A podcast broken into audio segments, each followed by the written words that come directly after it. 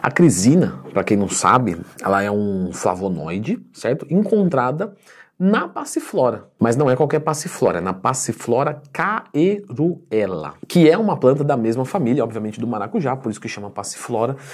E aqui a gente vai trazer né, propriedades antiestrogênicas, é, de certa forma de aumento de testosterona. Vamos trocar uma ideia sobre isso, que tem muita informação errada, então já clica no gostei, se inscreve no canal. A gente é muito acostumado, pessoal que é da área, a ter pesquisa para tudo. Né? A gente costuma falar isso. Se você quer ter uma pesquisa para apoiar o refrigerante, você vai ter. Você entendeu? Fica tranquilo. Só que aí, quando a gente está aqui formando opiniões, né, a gente tem que separar bons estudos de estudos ruins. E no caso da crisina, aqui a gente tanto tem estudos bons quanto ruins, e aqui a gente tem muita experiência prática. Tenho vários colegas que são conhecidos de vocês, vocês sabem disso, e aqui a gente discute prática clínica, né? O que, que na prática acontece com isso? Então vamos falar sobre é, testosterona. As funções da testosterona, eu já fiz um vídeo aqui no canal, então você pode procurar no Twin mais tema. A gente sabe libido, força, disposição, humor, autoconfiança, recuperação muscular, enfim, uma série de coisas. Mas o que todo mundo está aqui quer saber é, a crisina vai aumentar minha testosterona sim ou não? Bom, por que, que surgiu que, que isso acontece? Porque existe uma enzima que se chama aromatase. E essa enzima, ela vai converter a testosterona em estradiol.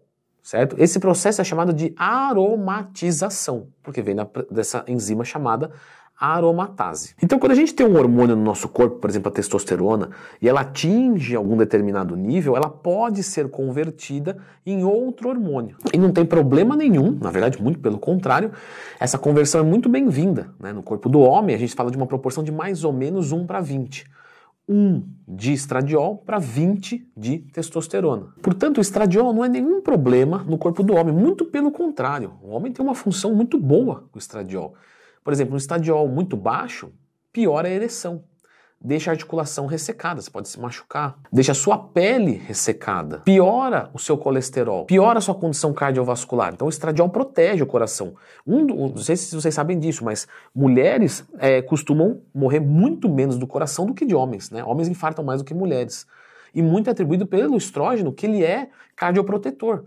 Ou seja, quem zera demais o estradiol é problema. Eu falei disso no meu curso de esteroides. O pessoal fica tomando antiaromatizante, anastrozol, é, zemestano, a torta e a direita, e tem um monte de proteções. Não pode, gente. Imagina jogar texto lá para cima, aumenta a força e resseca a articulação. Não vai dar certo. Mas vamos voltar para a crisina, que tem o papel de inibir essa enzima aromatase. Só que a crisina, ela pode inibir essa enzima de forma muito fraquinha. Então, nas dosagens que, que foram analisadas, por exemplo, 500 miligramas por dia, 1 grama por dia, atuou realmente inibindo a enzima aromatase. Isso ninguém tem dúvida. Agora a questão é, eu vou inibir 5%. Não é relevante. Primeiro, porque a gente precisa do estradiol, beleza? Então a gente não quer reduzir estradiol. Segundo, que você ter, por exemplo, uma testosterona de 500 ou de 550, ou seja, você aumentou 10% de testosterona. Vamos, vamos aumentar você aumentou 20% de testosterona. Você foi de 500 para 600 de testosterona. Isso estou falando homem, né? Não muda nada esteticamente. Aí você converteu 5%, 10% a menos para estradiol. Não é relevante. Então cuidado, porque pode ter gente que força alguma coisa, que fala alguma coisa porque interpretou mal o exame, ou pode ser mal intencionado, lógico, quer vender o negócio, use meu cupom, etc. Por exemplo, o Oficial Farma tem crisina. Se eu venho aqui e trago os estudos que falam bem e, e, passa um cupom, você vai lá, compra e eu ganho comissão. Isso não se faz, né? E a crisina no corpo da mulher?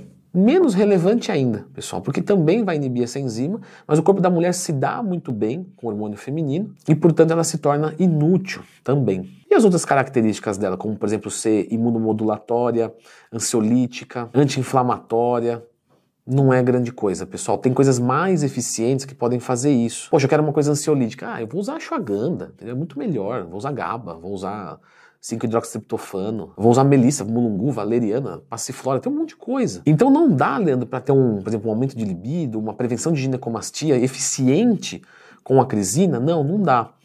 E uma coisa também que a gente vê, é bem absurdo isso, tá? Às vezes tem, tem pessoas que prescrevem uma fórmula assim, anastrozol, e crisina junto. Para que misturar os dois? Tá? Pergunte isso se você vê. Por que misturar os dois? Porque você está jogando uma medicação, que é uma bala de canhão, e você está colocando um, uma pedrinha de estilingue junto. Não, não faz sentido. Normalmente isso encarece a fórmula e não muda nada. Porque se eu quiser ter um pouquinho mais de eficiência, vamos dizer que tivesse, eu subo lá, sei lá, 0,1 miligrama da medicação, que é uma porrada, e, beleza. E se eu estou usando medicação, quer dizer que natural não vou conseguir segurar mesmo. Então não faz sentido o uso da crisina, certo, pessoal? Eu sempre fico muito chateado de vir aqui e falar de coisas que não funcionam, né? Porque eu gostaria de falar que funciona, bom, bom para mim, bom para vocês, mas é o que é, ok? Eu vou deixar aqui é, um vídeo falando né, um pouquinho mais sobre fitoterápico, sobre esse mundo né, que a gente acabou de discutir aqui. Eu acho que vai ser bem legal para vocês. Dá uma, dá uma conferida.